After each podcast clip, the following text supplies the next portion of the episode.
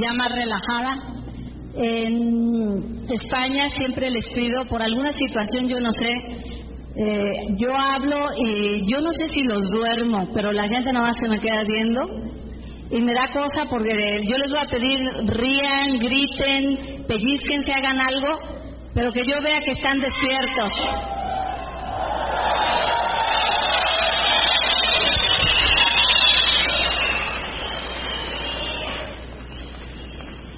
Miren, la segunda parte de, de este seminario, ustedes saben que tiene por costumbre el orador contar su vida. Mi vida antes del negocio, pues ustedes la conocen porque hay un cassette de él y si no la, no la conocen, pues por favor pidan el cassette a su directo. Yo voy a hablar ahora un poquito más bien de, de lo que ha sido mi vida en este primer año de Diamante. Porque que haya habido momentos tan bellos que yo quiero compartirlos contigo. La idea de hacer esto, sobre todo es que tú te des cuenta que las personas que llegan a un determinado nivel son exactamente igual que tú. No tenemos nada de especial. Hace tres años yo estaba exactamente igual que tú, sentado en algún punto del lugar donde estaba escuchando el seminario. Tenía los mismos problemas que tú, pensaba exactamente igual que tú, que probablemente eh, mi vida cada día se iba a complicar más en lugar de que se pudiera resolver. Pensaba, yo estaba trabajando, por supuesto yo soy muy creyente y yo le pedía todas las noches a Dios, ponme algo, porque yo estaba haciendo algo que no me gustaba hacer, no me gusta mentir y yo tenía que mentir porque mi empleo me lo exigía no porque mi jefe me pusiera una pistola y me dijera mientes o te mato, ¿sí? Sino porque la situación de la empresa en la que yo trabajaba, que no era mejor ni peor que cualquier otra empresa, tenía, era esa, llevaban una política igual que la lleva cualquier otra gente. El resto de la gente en los negocios tradicionales piensan que tu ganancia es la pérdida del otro. Y en consecuencia siempre van a tratar de sacar ventaja de las otras personas. Ustedes saben que yo era gerente de, eh, comercial de una fábrica, de una compañía que comercializaba muebles para hoteles. Y entonces me molestaba ofrecerles algo a los clientes y después de estarles dando la vuelta, adorándoles la píldora, porque mi compañía difícilmente cumplía con las estipulaciones que habíamos ofrecido o con el tiempo que habíamos dicho. Y eso a mí me ponía en conflicto conmigo misma. Muchas de las personas piensan que yo llegué a Diamante en 22 meses y la verdad es que no es cierto. Yo firmé un contrato con Amway 22 meses antes de llegar a tener el PIN de Diamante. Pero Diamante no es un PIN. Diamante es el símbolo de tu crecimiento interno. Yo me tardé en ser diamante más bien siete años. Lo que ustedes ahora practican, aprenden, conocen con el sistema, yo llevaba cinco años de estarlo haciendo. O sea, fíjate que si algo ya ha entrado siete años antes, yo me tardo siete años en ser diamante. ¿Te fijas? Yo tomé velocidad porque muchas de las cosas que el sistema dice, que el sistema te empieza a enseñar, yo ya las hacía. Yo creía en ellas. Por eso es que te digo que si tú haces este negocio con conciencia, sabiendo qué quieres, es más rápido para ti. Cuando yo empecé a, hacer el negocio y vi esa oportunidad, una de las primeras cosas que aprendí fue a gratificarme diferidamente.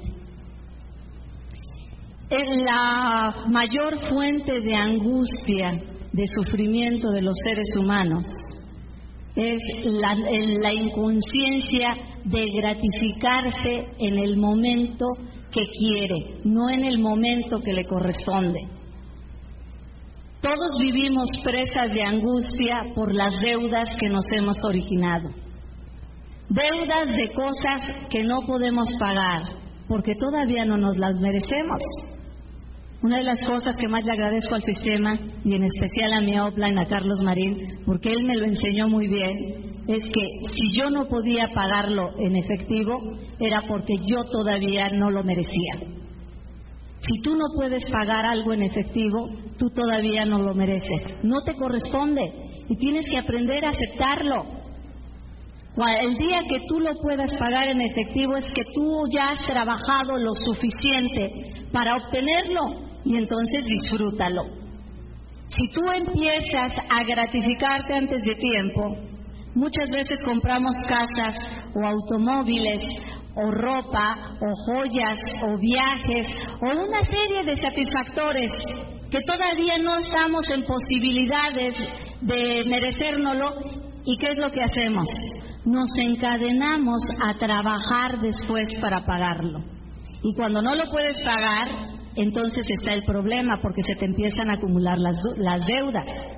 Yo sé que muchos de ustedes han entrado aquí para salir precisamente de, de esta situación económica apremiante que tienen. Pero si verdaderamente quieren salir de ella, lo que tienen que aprender a hacer es no seguirle echando más leña al fuego no se llenen más de deudas. Tienen que aprender a gratificarse en el momento que les corresponde.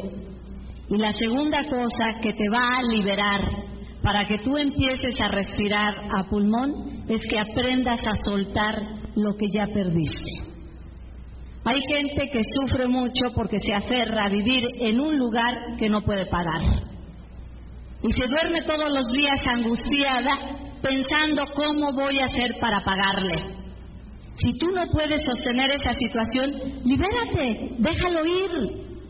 No hay nada más pleno, más satisfactorio que el poder tener el sueño de un bebé. Tú te vas y te duermes y sabes que nadie te debe y a nadie le debes. Esa es una cosa que tú aprendes en este negocio porque este negocio es de contado. Todo lo que tú quieras recibir lo tienes que pagar en el momento. Y si no lo puedes hacer, entonces tienes que trabajar para encontrar con qué hacerlo. Si no tienes coche, pues no te lo compres. Y si no puedes pagar el que tienes, pues lo vendes. Si tú no puedes mantener un estilo de vida, ese estilo de vida no te corresponde.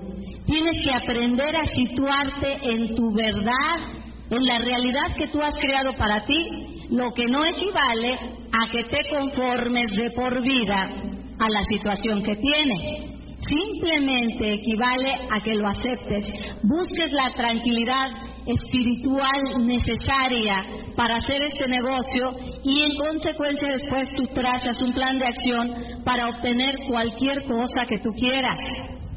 Este negocio, si tú escuchas el cassette de Carlos Marín, Actitud Mental, él te dice que lo primero que tú debes de tener es una actitud mental tranquila para hacerlo. Porque si tú quieres empezar a escalar los fines con la angustia de lo que tú debes y de lo que tú necesitas sacar, tú te vas a volver un manipulador y un explotador de personas. Porque tú vas a querer que ellos avancen porque tú lo necesitas. A ti las deudas te vienen persiguiendo y ese negocio no se hace así. Este negocio es de dar para entonces recibir.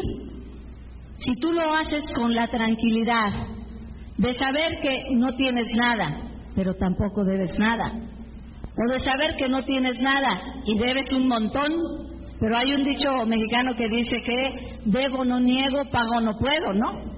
O sea, no te pago en este momento, lo negocio, yo empiezo a trabajar, pero tampoco sigo acumulando deuda tras deuda tras deuda. Sales a dar los planes con la tranquilidad de que estás trabajando para salir del agujero donde estás, pero que ya no te estás echando más tierra encima con el cual te estás enterrando. Porque mientras no lo hagas así, fíjate, tú excavas con las deudas el hoyo donde tú solo te entierras. Y das los planes pensando que eso te va a sacar a flote pero estás trabajando en contra de ti mismo. Cuando tú llegas al nivel de diamante, la verdad es que es bien bonito tener la posibilidad de respirar a toda tu capacidad pulmonar. ¿No se han dado cuenta que el grueso de la gente no aprovecha la total capacidad pulmonar? Tú se lo puedes preguntar a cualquier médico y te va a decir que sí. Te va a decir primero que porque no sabemos respirar. Y eso es cierto. ¿Sabes por qué no sabemos respirar? Porque nos hemos acostumbrado a respirar poquito.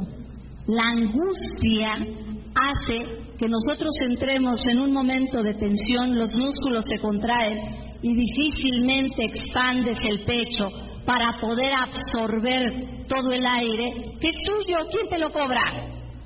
Pero como ya estás acostumbrado a que por todo te cobran y todo lo tienes que pagar y de todo te da miedo, hasta de respirar tienes miedo.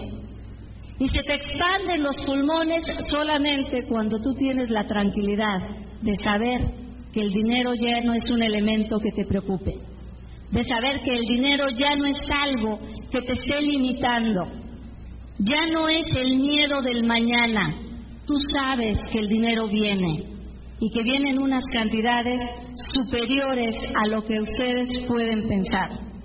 Un diamante, señores, gana lo que ustedes no pueden imaginar, porque cuando yo lo empecé a ganar por primera vez, yo me senté, yo le hablé a Carlos, ¿sí?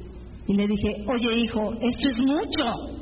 Y me dijo, sí, pues es lo que te corresponde.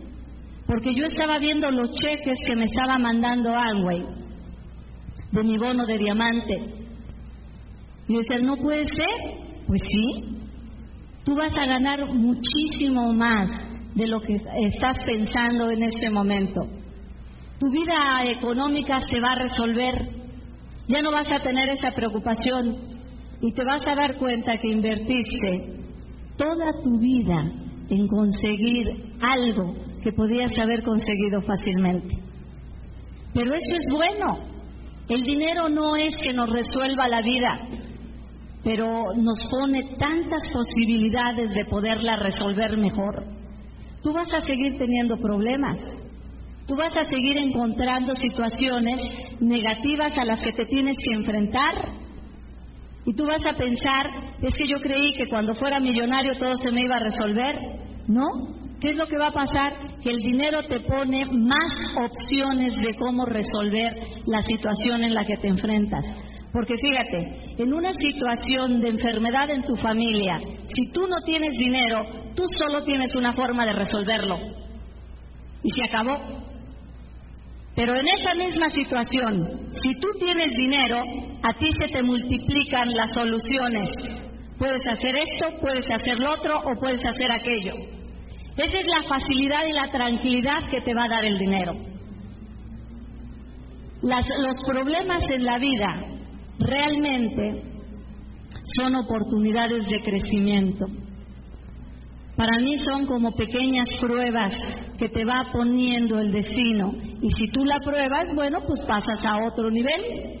Cada situación que encuentras en tu vida y que logras resolverla, tú sales siempre más fuerte. Tú siempre vas a, ganar fortaleza porque has ejercitado la posibilidad de resolverlo. Una vez leí que inteligencia significaba capacidad de resolución de problemas. ¿Cuánta capacidad tienes tú para resolver los problemas que se te presentan diario? Ese es tu grado de inteligencia. Sabiduría, sin embargo, es más que inteligencia, porque la inteligencia es conocimiento aplicado fríamente. A la sabiduría hay que agregarle humildad y amor. Si tú resuelves tus situaciones diarias y empiezas a aprender de los errores diarios, tú vas a llegar a tener en algún momento un cierto grado de inteligencia.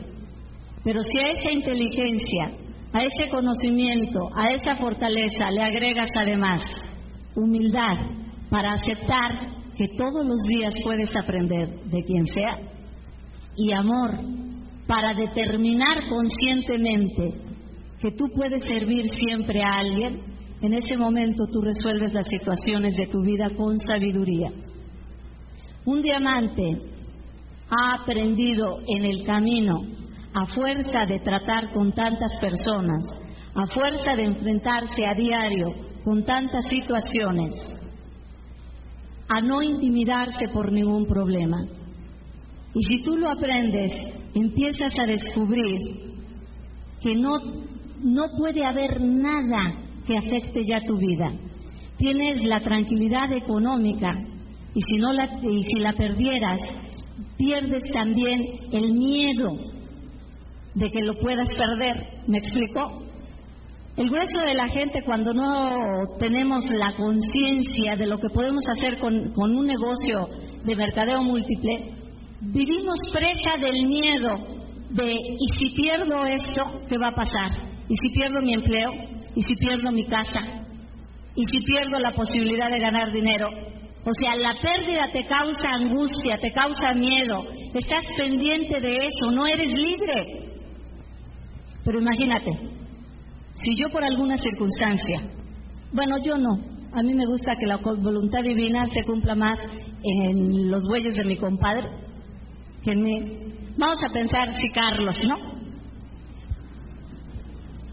No, lo que pasa es que tú te vas a dar cuenta porque si no, si no pongo a otra persona de ejemplo, va a parecer como que me estoy adornando yo. Entonces voy a poner a Carlos de ejemplo. Vamos a suponer que Carlos Marín por alguna circunstancia perdiera su negocio, que se le acaba, y mira que es gigantesco.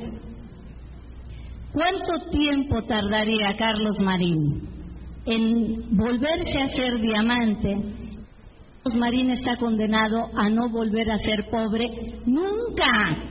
¿Te fijas? Esa es la libertad que tú vas a obtener.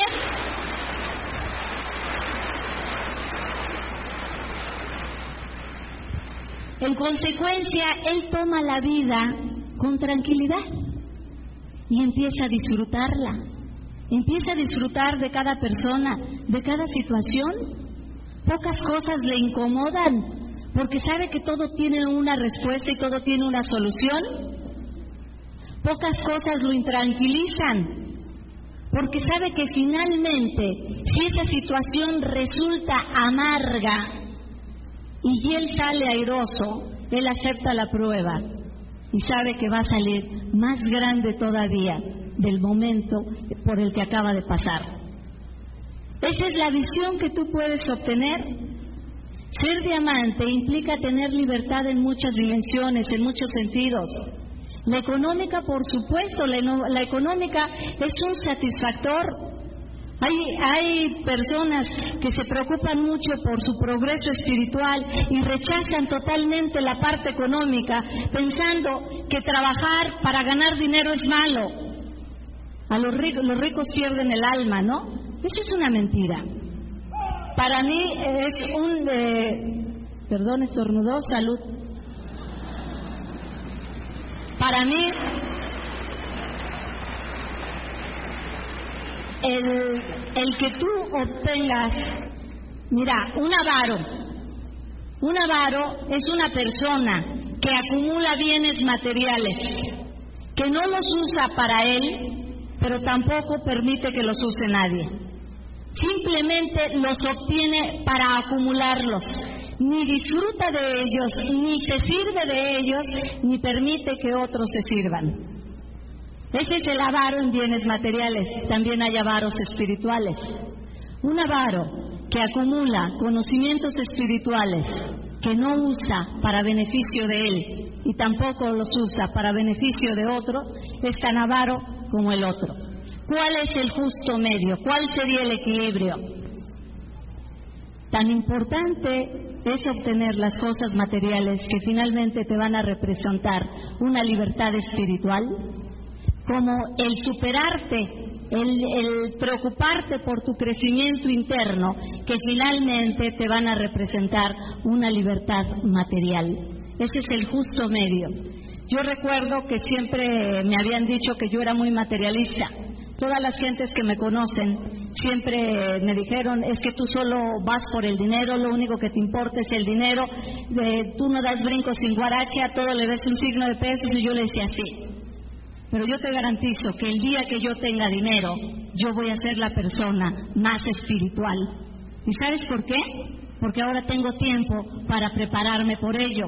Mi mente ya no está ocupada en de dónde voy a sacar, porque eso ya lo tengo. Mi mente ahora está ocupada en cómo voy a crecer como persona, porque eso es todavía lo que me falta. En España yo recuerdo la primera vez que fui a participar en una convención, una persona se me acercó y me dijo, ¿por qué todos los diamantes usan diamantes? Y pues yo te voy a decir por qué los uso yo. Yo no sé por qué los usen los demás, pero yo los uso primero porque puedo pagarlos. Segundo, porque para mí el diamante es una concentración de luz. Es la piedra preciosa más pura que existe. Traerlos me recuerda que un diamante está a las 24 horas de servicio. Me recuerda cómo los conseguí, cómo llegué yo a tener esto, sirviendo a otros. Algún día, por supuesto, el ideal de cualquier persona se va a ser adornarse no con joyas, sino con sus propios actos. Algún día yo me adornaré con mis propios actos, pero mientras no lo consiga, bueno, pues me sigo adornando con diamantes. ¿Te fijas?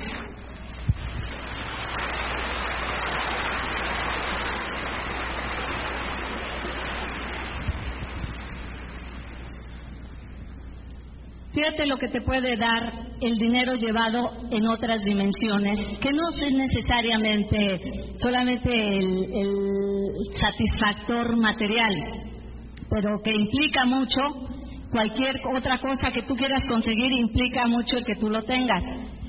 Mi hija está en una escuela en donde se le da mucha importancia a la formación interna, la creación de valores como ser humano en esa escuela le dan mucha importancia, entonces tiene una materia que se llama orientación. En esa materia tenemos que hacer un trabajo al mes los padres con los hijos. Les dan un tema diferente cada mes y lo tenemos que desarrollar. El mes pasado, por ejemplo, el tema a desarrollar eran los temores. El niño, el trabajo del niño consiste en descubrir a qué le tiene miedo y cómo lo puede enfrentar. El trabajo de los papás, en mi caso, sería enseñarle a la niña a enfrentarse a sus temores y enseñarle cómo los puede vencer. En enseñarle, llevándola a razonar de que lo que hemos aprendido en el sistema, de que al miedo lo curas con acción, ¿no es cierto? Pues yo me fui a España hace 15 días porque Luis este, me hizo el favor de volverme a invitar y hice un transbordo en Dallas. Y estando allí me di cuenta, recordé que yo había hecho mi parte de, de este, la tarea, porque el papá tiene que poner por escrito cómo es que le enseña al niño a vencer tal o cual cosa. Y dándome cuenta de eso, me, fijé que yo no había hablado con la niña para que ella hiciera su tarea. Pero pues eso no es problema, con dinero ya no hay problemas. Lo que hice fue marcar por teléfono y me eché 45 minutos de larga distancia, dialogando con mi hija, enseñándole a lo, que a lo único que hay que tenerle miedo es a tener miedo. Para que ella lo tuviera muy claro y con sus propias palabras lo pudiera poner en su tarea. Yo viajo muchísimo, estoy poco tiempo en México lo hago porque siento que es mi año de pagar la cuota de lo que yo recibí. Yo llegué al punto donde estoy recibiendo mucha ayuda de muchos otros diamantes. Diamantes que venían y compartían su experiencia en seminarios y en convenciones. En consecuencia, cualquier convención, cualquier seminario que me inviten, aunque tenga yo poco tiempo, lo acepto porque siento que es el devolver lo que yo recibí con tanta, con tanta benevolencia, con tanta generosidad. Entonces, eh, muchas veces tengo que resolver situaciones de la escuela de mi hija por fax. A ella le dan constantemente circulares y todos los circulares, las circulares tienen que ser firmadas. Todas sus tareas tienen que ser firmadas por mí porque si no son firmadas, entonces se le considera como que no las hicieron. La única forma, bendito sea Dios, existe el fax. Entonces yo muchas veces mando las circulares firmadas o las tareas firmadas, ella me remite una copia de su tarea. ¿sí? Yo la reviso, se la firmo y se la regreso por fax otra vez. Si no existiera eso, fíjate. Pero lo más curioso es que esto despierta curiosidad en su escuela, porque le llegan fax de Argentina, de Los Ángeles, de Atlanta, de Gijón, de Oviedo, de donde yo ande. Entonces sus maestras le preguntan, oye Fernanda, ¿a qué se dedica tu mamá? Y yo que me la tengo bien aleccionada, mi hija siempre le responde, ¿cuándo tiempo, tiene tiempo maestra para que venga a explicárselo?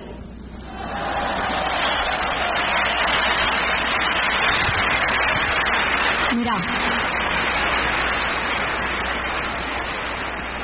este, este negocio te va a dar tantas satisfacciones, sobre todo con tus hijos. Los niños del negocio son niños diferentes, no son niños iguales, porque los están educando personas diferentes, nada más por eso. Fíjate cómo nos educaron a nosotros. Si nuestros padres eran presa de la angustia, de la inseguridad, pues eso lo recibíamos. ¿Y cómo crecimos? Inseguros y angustiados.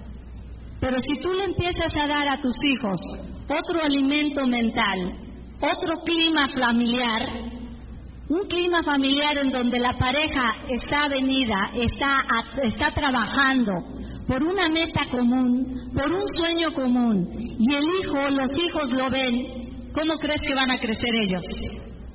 Señores, estamos produciendo mejores personas, ¿se fijan?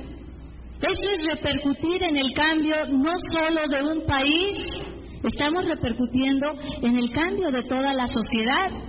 Tú escuchas hablar a un niño y te impacta. Yo estaba en Coruña con unas esmeraldas de España y fue una pareja a saludarme y llevaba un pequeñito de nueve años que quería conocerme porque había escuchado mis cassettes y le gustaban.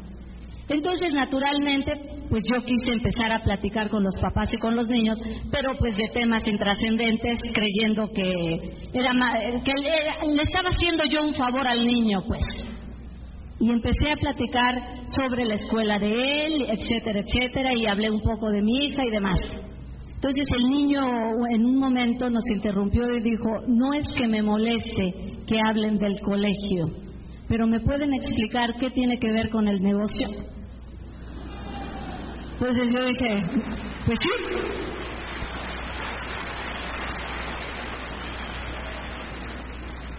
La Esmeralda, María Teresa Gutiérrez, si ustedes la conocen, les iba a hacer una verificación de progreso a la pareja y yo me iba a ir mientras de compras. Entonces cuando me despedí de ella, le dije, ¿sabes qué? Hazle la verificación del progreso al niño.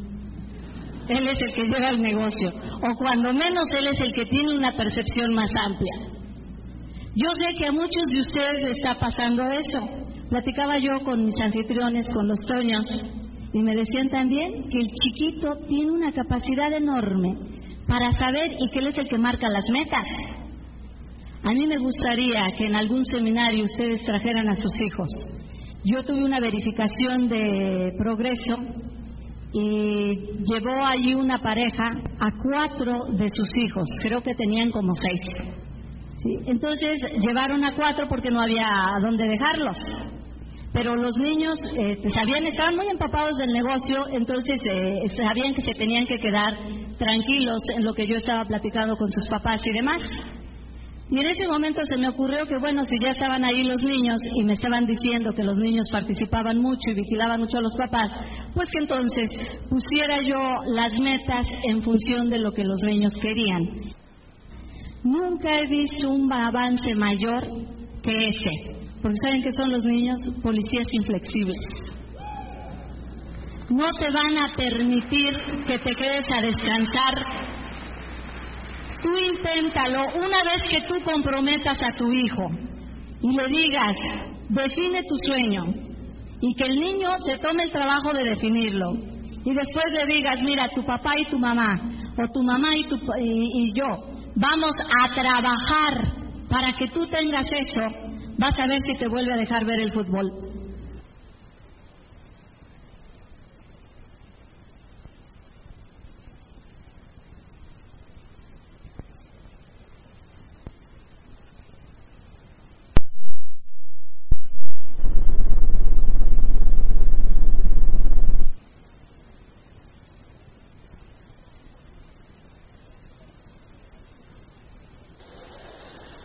Va a sacar a que trabajes, porque a Él le urge su sueño. Él cree aunque tú no creas. Él tiene el entusiasmo que a ti te falta. Él posee la fe que tú no tienes. Él va a encontrar siempre la esperanza donde tú no logras verla. Apóyate en tus hijos. Yo creo que una de las cosas por las que yo pude llegar fue precisamente por eso. Porque yo compartí con mi hija mucho el compromiso de que íbamos a llegar. Ustedes saben que ella trabajó con sus calificaciones, acumulando puntos para que yo llegara a diamante. Porque yo le expliqué eso a ella. Por cada ocho, los ocho no contaban. Nueve y dieces, Angway me daba bonos a mí, o sea, para subir de pin. Y de los siete para abajo me los quitaban. Entonces ella trabajó mucho, por eso es que ella piensa que las dos nos ganamos el diamante. ¿Por qué? Porque ella ponía sus calificaciones para que Angway me las contabilizara. ¿Te fijas? Si tú haces lo mismo con tus hijos, tú no vas a sentir ni lo duro ni lo tupido. Cuando tú te sientes cansado, decepcionado, frustrado, sin esperanzas, que te empieza a hacer presa nuevamente el espíritu de derrota, tú nada más vele los, los ojos a los niños. Ve el brillo que hay en ellos y vas a ver si te vuelves a desalentar. Tú sabes que tienes en ese momento una razón por qué luchar. No solamente es darles una casa mejor, que es maravilloso vivir en una casa bonita. ¿No se dan cuenta que la naturaleza del ser humano es precisamente esa?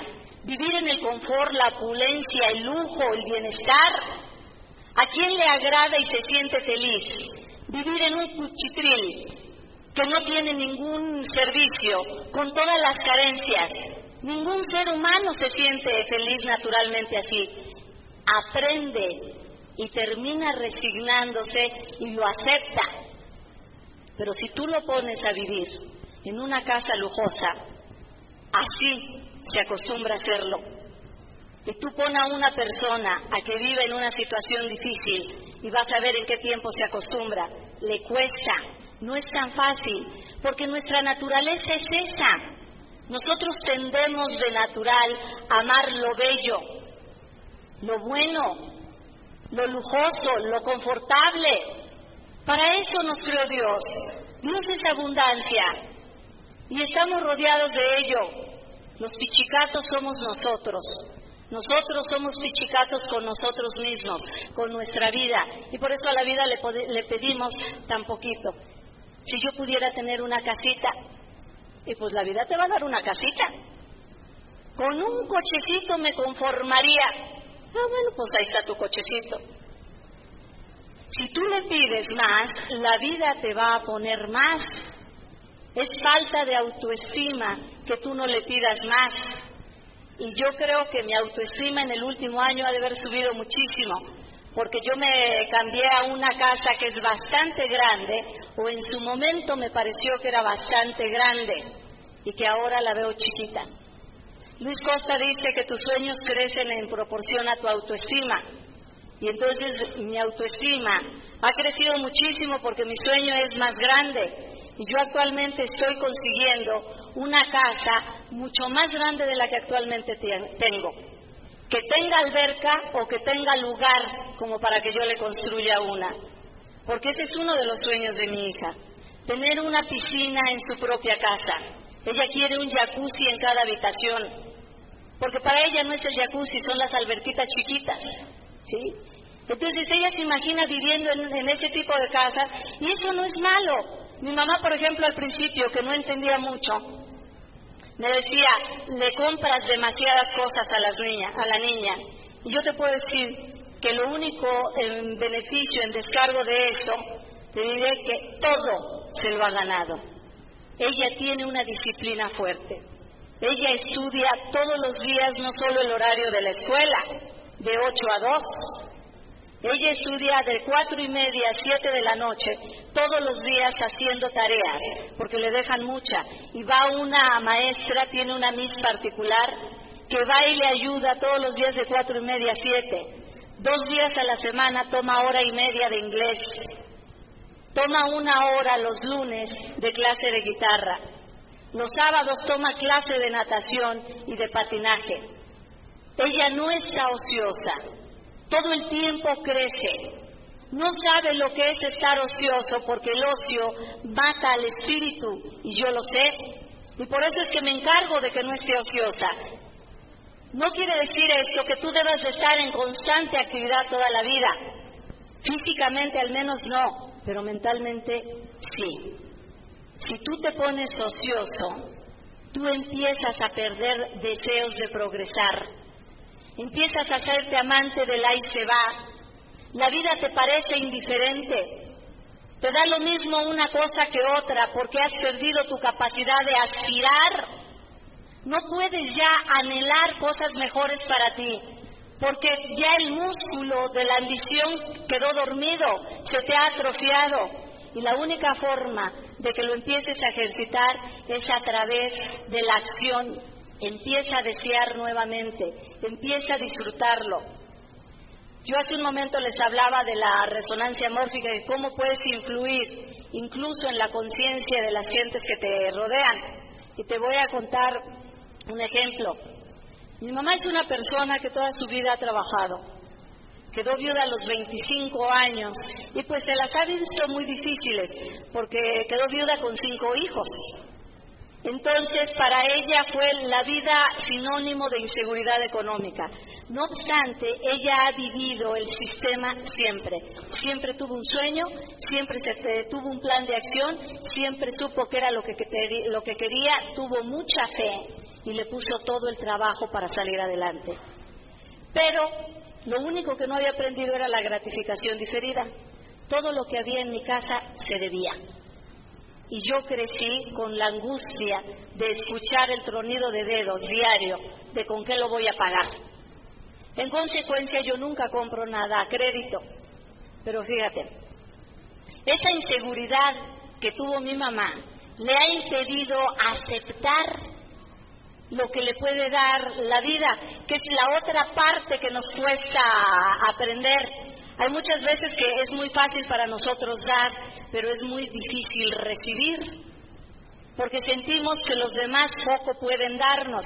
Ella se acostumbró siempre a ser la proveedora, a que era la que tenía que dar, tenía que dar, y en consecuencia poca oportunidad tuvo para aprender a que podía recibir. Y fíjate, yo me acuerdo que siempre que le hacíamos un regalo, eh, empezaba la pelea en que es muy caro, yo no lo puedo recibir y con qué lo vas a pagar y devuélvelo y bla, bla, bla, bla. Terminaba dejando el regalo ahí sin usar hasta que uno se cansaba, lo tomaba, lo devolvía, recuperaba su dinero y a ella le, le regresaba la tranquilidad, ¿sí? Porque sentía que no te había quitado algo que te podía hacer falta. Para que mi mamá recibiera un regalo, me costaba un trabajo enorme, le tenía yo que enseñar casi la cuenta bancaria de que sí tenía para pagarlo. Ella ha cambiado tanto en ese sentido que hace un par de meses le quise regalar una camioneta, una Voyager, para que pudiera desplazarse. Ella tenía un carro más pequeño y su chofer, pero sentí que la camioneta iba a ser más fácil para ella, para hacer compras, etcétera, etcétera. Y por primera vez en su vida, yo veo que lo único que le preocupó fue el color. Fíjate cómo puede cambiar una gente. Ese es el tipo de satisfacciones que tú vas a tener, de ver cómo va cambiando la vida de los que te rodean. Viajes, tú vas a tener todos los viajes que tú quieras. Yo he tenido 20 viajes internacionales este año. Para arriba, para abajo, a la izquierda y a la derecha del planeta. Trece de los cuales, sin embargo, han sido de placer, porque me los he querido tomar, porque me los he querido dar. Cuatro han sido combinados. Yo llamo viajes combinados a los viajes a donde tengo que participar en una convención o en algún seminario, Porque tú realmente solamente vas y compartes un momento y después te queda muchísimo tiempo para quedarte en el país eh, que estás visitando y lo conoces y lo disfrutas. Y además, hacer esto para mí no es trabajo. Pero cuatro viajes de esos y solamente tres, tres exclusivamente de trabajo. A Argentina y a Estados Unidos, abrir nuevas plazas. Son todos los viajes de trabajo que yo he tenido. Veinte viajes internacionales en donde tú vas en primera clase siempre, a donde tú quieras, y en un negocito que parecía no tener importancia, un negocito que te daba vergüenza ir a invitar a las personas, para que no se burlaran de ti, sobre todo las personas que tú sabes que tienen estatus, porque tienen una situación económica aparentemente resuelta. Tú sabes lo que es el estatus porque tú lo has escuchado. Yo te voy a dar mi versión. Para mí el estatus es el pedestal en donde te pone el ego. Cuanto más ego tienes, más alto es el pedestal y entonces a todos los ves así, para abajo. Y puede ser que no tengas mucha seguridad económica, pero tienes mucho estatus. Y cuando tú conoces a personas así, te da mucho miedo ir a presentarles este negocio, porque tú conscientemente aceptas que es un negocito, lo, lo ninguneas, sientes que no es la mejor oportunidad que le puedes dar a las personas. Cuando tú tomas la conciencia de que tú todos los días lo que estás llevando es un mensaje de oportunidad, de liberación a la gente y que tu objetivo no es inscribirlos, tu objetivo es presentarles la oportunidad. Cuando tú tomas esa conciencia, tú pierdes la angustia y tú dejas de mandarle ese mensaje no verbal que dice por favor entra Tú simplemente vas, se lo presentas. Si quieres entrar, tú sabes. Si no quieres entrar, perfecto. Cuando tú lo empieces así, a hacer así, tú pierdes esa angustia y empieza a crecer tu, tu organización. Pero fíjate, todos comenzamos a hacer un negocito e invitar a unos. Y no tenemos la más pálida idea de lo importante que puede ser este negocio, económicamente hablando, comparado con otros negocios tradicionales. No, tienen, no tenemos la más pálida idea del volumen de dinero que vamos a desplazar en nuestras organizaciones. Yo estaba en el aeropuerto, en la sala VIP, y me jalé a un rinconcito porque necesitaba hacer unas llamadas y no quería interrumpir a nadie y no quería que me interrumpieran. Sin embargo, se fue y se sentó a poco de distancia de mí un señor que yo pensé que era italiano porque traía un, un este, periódico italiano y lo empezó a leer. Entonces yo hablé a mi oficina y le empecé a dar instrucciones. A mi secretaria le dije, por favor, comunícate a Atlanta y checa si ya llega, llegó el material que se les envió habla a Los Ángeles y verifica si los kits están ya ahí. Checas en Miami con Erika, que es mi secretaria, si los depósitos del pago de los kits y eso ya fueron recibidos. Entonces en ese momento ella aprovechó para decirme que había hablado Tato Lizardi de Puerto Rico para hacerme una invitación a una convención la primera semana de diciembre y entonces le dije, bueno, yo no sé si puede estar en Puerto Rico, porque Terry McHugh en, Chicago me pidió si podía yo asistir esa misma semana a Brasil. Checa por favor este, con Terry McHugh y pregúntale si no me necesita en Brasil, pues yo puedo ir fácilmente a Puerto Rico. Entonces toma el teléfono mi hermano y me pregunta si yo puedo estar en Argentina la misma semana que yo voy a estar en España. ¿Sí? Y entonces yo le dije, ¿cómo voy a estar en Argentina si tú sabes que yo voy a pasar 15, 15 días en España? Por favor, controlen eso, no cuenten conmigo. Para esto el hombre que estaba junto a mí ya había dejado el periódico. Yo había manejado, fíjate, cuántos países en tan breve tiempo. Sí, se me quedó viendo, me saludó esperó a que yo terminara, colgó y entonces me empezó a hacer la plática para preguntarme, porque ya se moría de curiosidad, ¿a qué se dedica usted? Y entonces este, le dije, bueno, tengo un negocio de franquicias a nivel internacional. Y me dijo, yo soy un industrial milanés, vengo a México a comprar pieles. Las procesamos allá y las diseñamos. Yo compro la piel sin curtir y vengo muy frecuentemente a México y me he impresionado porque ya sabes, yo en pants, yo me disfrazo de, me pongo en pijama y tenis, pues si voy a viajar tantas horas, quiero ir cómoda. Me y, no, y me ha impresionado ver que maneja tanto, eh, como que es muy grande su negocio. Dije, bueno, sí estoy en algunas partes del mundo y pienso extenderme en otras tantas en los próximos cinco años. Y entonces me dijo, bueno, suena muy interesante lo de las franquicias. ¿Qué es exactamente?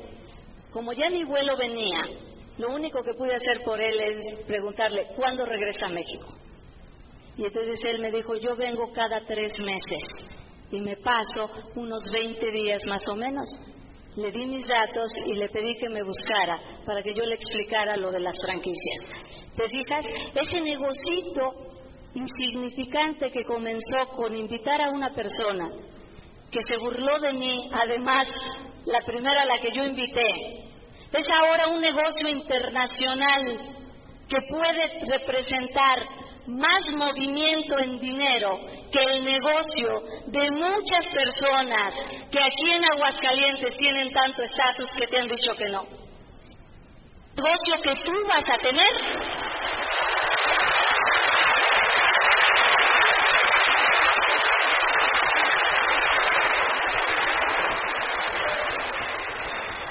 Hay muchísimas satisfacciones en este negocio.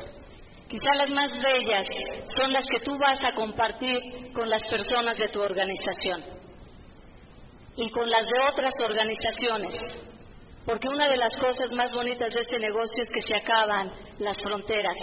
Nos hemos criado, nos han enseñado a que pensemos en lo mío y cuando más en lo nuestro, que es lo de la familia. Pero nunca llegamos nosotros a tener la conciencia de lo de todos. ¿Te fijas? Tú creces sabiendo lo que es tuyo y lo que es de tu familia. Al conseguir entender lo que es de tu familia, lo más que llegas a hacer es conseguir lo nuestro. Pero en este negocio tú llegas a expander tu conciencia y a concebir lo que es de todos.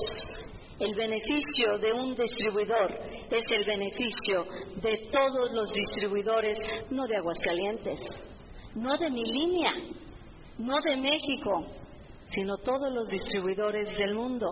Somos una única familia, tenemos un mismo apellido, vengamos de la línea que vengamos, eso es lo de menos. Yo he crecido con los líderes de ustedes, y ustedes están creciendo con otros líderes que en su momento van a tener grandes organizaciones. Ustedes han aprendido a perder las fronteras del trato con personas para hacerse uno solo. A mí me encantó descubrir que los anfitriones en esta oportunidad no eran de mi línea. En especial agradezco mucho ese gesto porque son de la línea de Estela. Eso me agrada muchísimo más que si me hubieran puesto anfitriones de mi línea. Tu hijo, tu hijo va y te recibe, ¿no es cierto? Pero aquí no hay fronteras. La línea de uno es la misma familia del otro.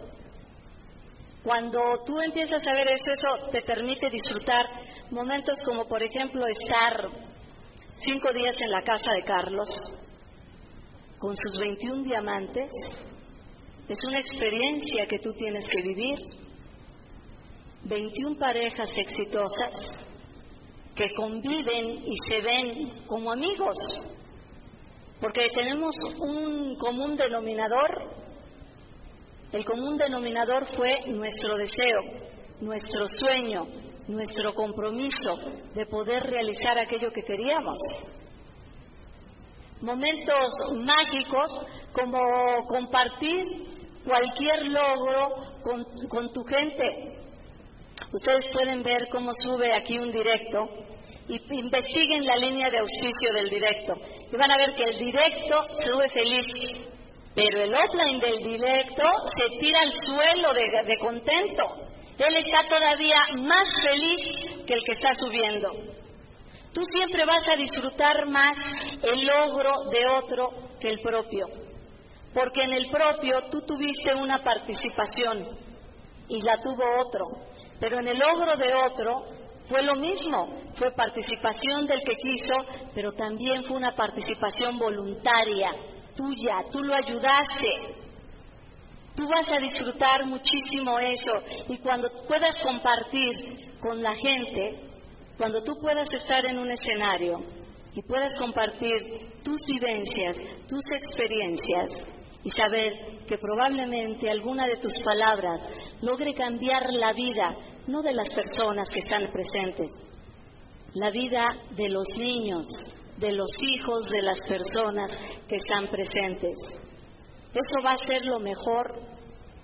En el viaje que nos regaló Angüe y Alec Tajo, pasaron un video de los pioneros de Angway y a mí me emocionó mucho ver eh, ese video porque pensé naturalmente en nuestra línea de auspicio, en Tim Foley en Carlos Marín, y me conmovió verdaderamente ver que en un momento dado dos personas la fe de venir a abrir este país y habían puesto su tiempo, su dinero, su esfuerzo, su paciencia, su amor y su fe en todos los que habíamos comenzado.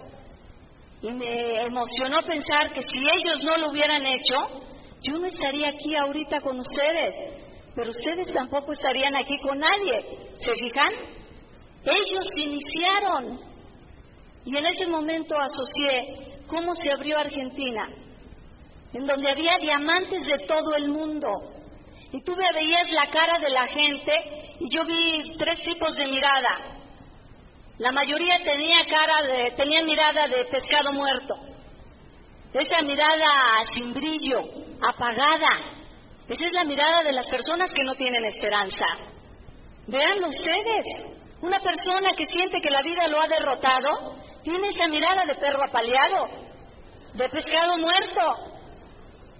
Había otra gente, sin embargo, no muchas desafortunadamente, pero algunas, con un brillo en los ojos, una chispita chiquitita. Y yo pude leer ahí la esperanza.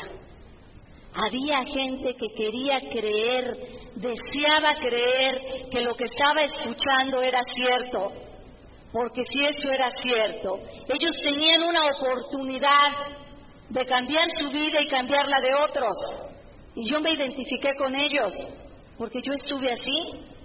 Yo no creía ciento por ciento que esto funcionara, pero deseaba que funcionara. Y la tercera clase de gente, los privilegiados, los elegidos de los dioses, esos que creen de rapidísimo, eran, yo creo que si había cinco eran mucho, esos tenían el brillo en la mirada, la determinación, sabían que habían hecho lo mejor y que estaban en el momento justo, en el lugar preciso, en el negocio indicado. Ellos, yo cuando los vi, supe que van a ser los diamantes de Argentina. Y me conmovió mucho estar participando en el cambio histórico, no solo económico, sino mental y emocional de millones de personas, porque no solo va a ser Argentina, Argentina como México va a ser un semillero y ellos van a salir de ahí para ir junto con otros a abrir nuevos mercados. Pero te voy a decir lo que más me emociona. Me emociona pensar que tú, en su momento, vas a estar tomando parte de eso. Que en su momento tú vas a ir a luchar contra la mirada, la actitud y la conciencia de incredulidad de que pueda existir algo que beneficie a tantos en tan poco tiempo. Y tú vas a recordar que tú en tu momento hiciste exactamente lo mismo. Y por ese recuerdo les vas a dar la oportunidad a ellos y vas a tener la paciencia, la tolerancia, el deseo, el amor de que ellos logren ver lo que tú estás viendo, lo que es tan claro para ti y tan oscuro para los demás. Ustedes en su momento van a ser pioneros de este negocio en alguna parte del mundo. Si ustedes lo logran sentir, ustedes lo van a poder hacer.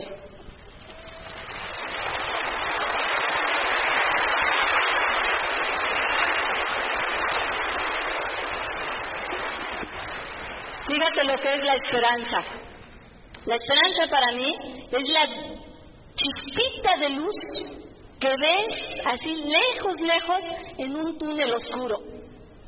Todo se te presenta tan oscuro y se presenta ahí una chispita que parece que te va a salvar. Yo les platicaba en España que en México la propina de los meseros, ustedes saben que no es obligatoria por ley, pero es obligatoria por costumbre. ¿sí? Nosotros sabemos que les tenemos que dejar su riguroso 15%. Y por eso es que el servicio de meseros en, en, México es el mejor del mundo. Ustedes tienen que viajar para que vean que los meseros que tenemos en México son los mejores del mundo. En cualquier otro lado te avientan las cosas. Yo he pedido, por ejemplo, yo me acuerdo en España, para mí su café es muy fuerte. Yo estoy acostumbrada al café americano, para ellos eso es agua sucia y te lo dicen. ¿sí?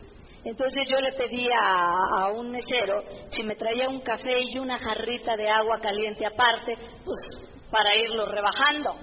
Y entonces él me dijo, eso que va a hacer usted es una porquería. Y, yo no lo podía creer.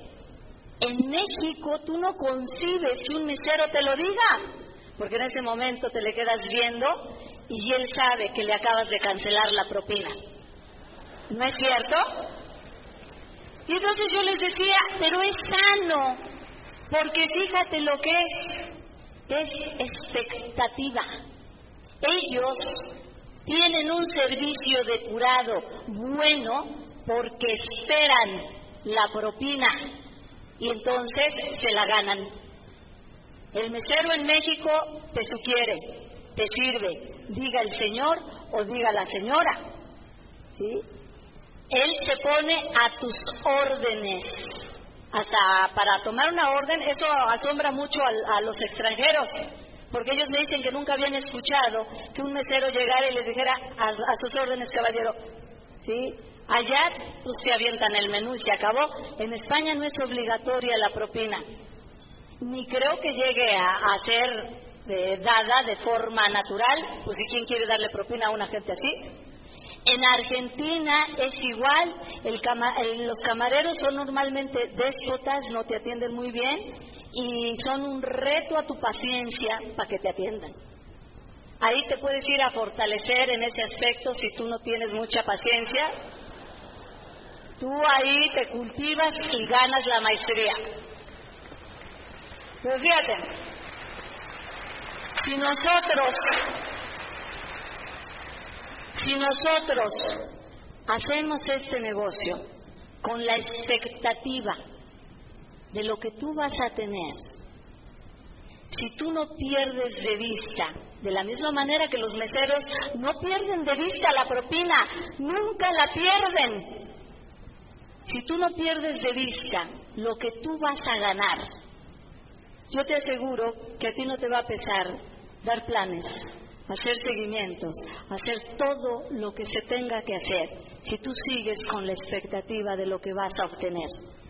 Y yo te quiero decir que desde el fondo de mi corazón, lo único que les deseo a todos es que la chispa de la esperanza, la chispa de la expectativa de lo que ustedes pueden hacer con su vida en este negocio esté encendida por siempre. Los quiero mucho a todos.